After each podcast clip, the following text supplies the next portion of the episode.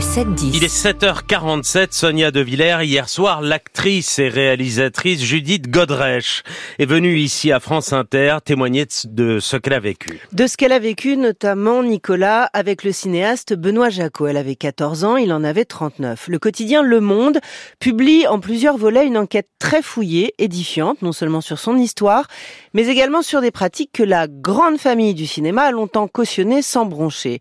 S'il y a des enfants, près de vous, et eh ben baissez le son, baissez le son, pardon, parce que ce qui va être dit est très choquant. On vous écoute. Bonjour Judith Godrèche. Bonjour. Mardi, vous vous êtes rendu à la brigade des mineurs et vous avez porté plainte. Qu'est-ce qui vous a décidé? Euh, Ce qui m'a décidé, c'était ça a été un long cheminement. Euh, il y a eu euh, le, le, consentement, le, le, livre de Vanessa Springora qui a été que j'ai reçu aux États-Unis je commence à le lire et je peux pas. À l'époque, j'ai une autre amie qui me dit mais tu sais tu devrais parler à Mediapart de ton histoire. Je dis mais quelle histoire? Enfin, il y a cette espèce, vous savez, de truc euh, de désir de repeindre la chambre en rose, de de ne pas vouloir regarder euh, son passé ou son enfance euh, comme quelque chose qui serait de l'ordre d'un traumatisme, d'un, ne pas se vivre en victime. Et donc il y a eu le consentement. Et puis après, il y a eu Weinstein. On m'a demandé de, parler de cette tentative de viol dont j'ai été victime. Hervé Weinstein, Hervé Weinstein. aux États-Unis, le grand producteur américain, qui est donc, voilà. c'est l'origine, le dévoilement de cette affaire qui est l'origine du mouvement MeToo. Et, et la, la, la procureure de New York est venue me rencontrer à Los Angeles et m'a dit, m'a posé des beaucoup de questions elle pendant une heure et demie et, à la fin de cette sorte d'interrogatoire euh, elle me dit bah voilà écoutez euh, j'aimerais vous appeler à la barre j'aimerais que vous soyez témoin. Et là je lui dis que euh, que je ne peux pas être témoin parce que je que je que que ma présence que je vais lui foutre en l'air en fait son procès. Enfin que et, et, et, elle me dit mais pourquoi? Je lui dis bah voilà moi je j'avais 14 ans, euh, j'étais avec un homme de 40 ans. Ça faisait de vous une mauvaise fille? Voilà. Hmm. Une mauvaise fille, une mauvaise euh, victime, ou pire encore.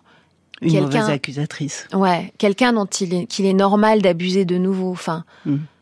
Eh ben parlons hmm. d'abus, justement, Judith Godrèche. Qu'est-ce que c'est qu'une petite fille de 14 ans qui vit un premier tournage l'été de la classe de quatrième, que Benoît Jacot vient chercher au collège à la rentrée de la classe de troisième, qu'il emmène mhm. au cinéma. Vous détaillez les premiers rapports sexuels et mhm. vous dites son corps me dégoûtait. Mhm. J'essaie de réfléchir et de me dire mais en fait euh, à quel moment j'ai regardé cet homme euh, et je me suis dit oh, j'ai envie de sortir avec lui euh, oh il est super beau mais jamais c'est-à-dire que moi je regardais cet homme comme une figure paternelle comme l'autorité sur le tournage qui était quelqu'un qui faisait des grandes phrases définitives, qui vous parlait de vous comme si vous n'aviez jamais été vu avant, comme si il crée un portrait d'une fille, d'une enfant, qui va devenir le vôtre. Et pour résister à ça, il faudrait, il faudrait une armée d'adultes. Il aurait fallu une armée d'adultes. Et, et donc, je ne peux pas vous dire parce que moi je n'ai jamais été attirée par Benoît Jacot, mais je me suis retrouvée avec lui et je me suis retrouvée dans son lit et je me suis retrouvée être sa, sa, sa femme, sa, sa petite femme, son enfant femme. Son objet sexuel. Voilà. Et dans le fond, je Ce qui signifie quand même des pratiques sexuelles imposées, puisque on parle de viol, on parle d'abus sexuels. On parle pas d'une histoire d'amour hors norme. Non, mais ça, de toute façon, c'est euh, l'histoire qu'aiment se raconter les, les abuseurs d'enfants. Euh. Ils parlent d'amour, euh. ils écrivent d'ailleurs des lettres d'amour, même ils comprennent pas une fois qu'ils sont accusés. Ils disent, ben oui, mais, mais je l'aimais pourtant, cette petite fille. Je, je, crois que ça s'est fait de façon extrêmement insidieuse. C'est le loup qui est déguisé en la grand-mère du, du petit chaperon rouge. Alors une fois que le loup euh, à sa proie pour lui. À partir de quand Enfin, je veux dire, est-ce que c'est arrivé vite Les gifles, les coups de mhm. poing, les coups de ceinture? Mhm. Est-ce que la violence physique, mhm. elle est arrivée vite? La Les sévices sexuels et la, le sadisme sexuel, oui. Oui, immédiatement. Immédiatement Immédiatement, ouais. C'est-à-dire dès l'âge de 14 ans? Oui, oui, bien sûr. Ouais. Et, il crée en plus un système de manque où moi très vite je me suis sentie complètement dépendante, où il met même en scène des absences, il s'invente tout un passé. Euh, je n'avais pas Google, je pouvais pas vérifier si Ava Gardner était morte ou pas, ou quel âge elle avait quand il était, parce qu'il m'a, c'était mon actrice préférée, il m'a raconté toute une histoire d'amour avec elle, une autre avec Isabelle Adjani, Anna Karina. Euh.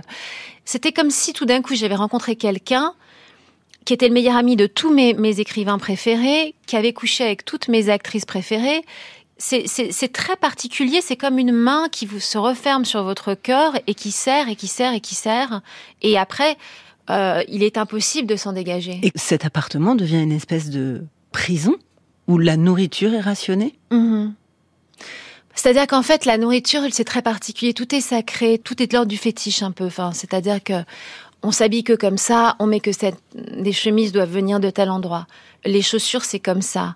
Euh, les cheveux, à moi, il fallait qu'ils soient à cette longueur. La nourriture, il mange que ça. Euh... Mais vous aviez peur, Judith Godrèche, vous aviez peur de déroger à ces règles?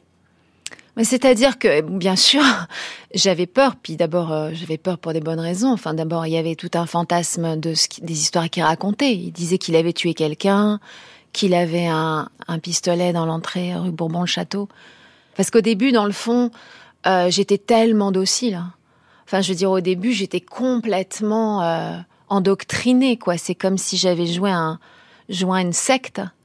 Je suivais complètement les règles de mon gourou, mm. quoi. Et c'est à partir du moment où j'ai commencé à émettre des, désirs euh, ou des souhaits ou des trucs qui correspondaient pas aux, à ces règles que là, c'est devenu terrifiant et et puis pire que ça en fait parce que euh, ça c'est la violence physique. Ça, c'est la les violence physique. C'est les coups qui s'intensifient. Ouais. Plus je demande une liberté, plus j'impose ou je me révolte ou même. Euh, et plus vous êtes frappé. Voilà. Plus je suis frappée, ça disait humilié en public. Personne ne s'est dit qu'il se passait là quelque chose de pas normal, que vous viviez quelque chose de pas normal. Absolument pas, mais en plus, mes parents n'avaient aucune place là-dedans. Alors, est-ce qu'ils auraient pu se battre, forcer les portes, prendre leur place? Bon, sûrement, hein. enfin moi je l'aurais fait. moi je l'aurais fait. Il y a d'autres euh, adultes euh, du cinéma auxquels vous êtes confrontés très très jeunes, puisque donc vous avez 16 ans quand vous tournez avec euh, Jacques Doyon. 15 ans. 15 ans. Vous avez 15 ans. Mmh. Donc ça s'appelle La fille de 15 ans. Mmh. Voilà. Donc en réalité, vous n'êtes pas seulement l'objet de Benoît Jacot. Et donc il tolère que vous deveniez l'objet d'un autre réalisateur. Mhm. Oui, en fait, euh, il est flatté parce que il a euh, un truc que les autres veulent. Mais qu'est-ce qu'il veut de vous, Doyon? Hmm. Votre talent d'actrice? La même chose. Que Benoît Jacot? Mhm. Votre corps? Hmm. Et donc il abuse de vous? Mhm. Et ça, c'est au su et au vu de, pareil, de la grande famille du cinéma? Ben, euh,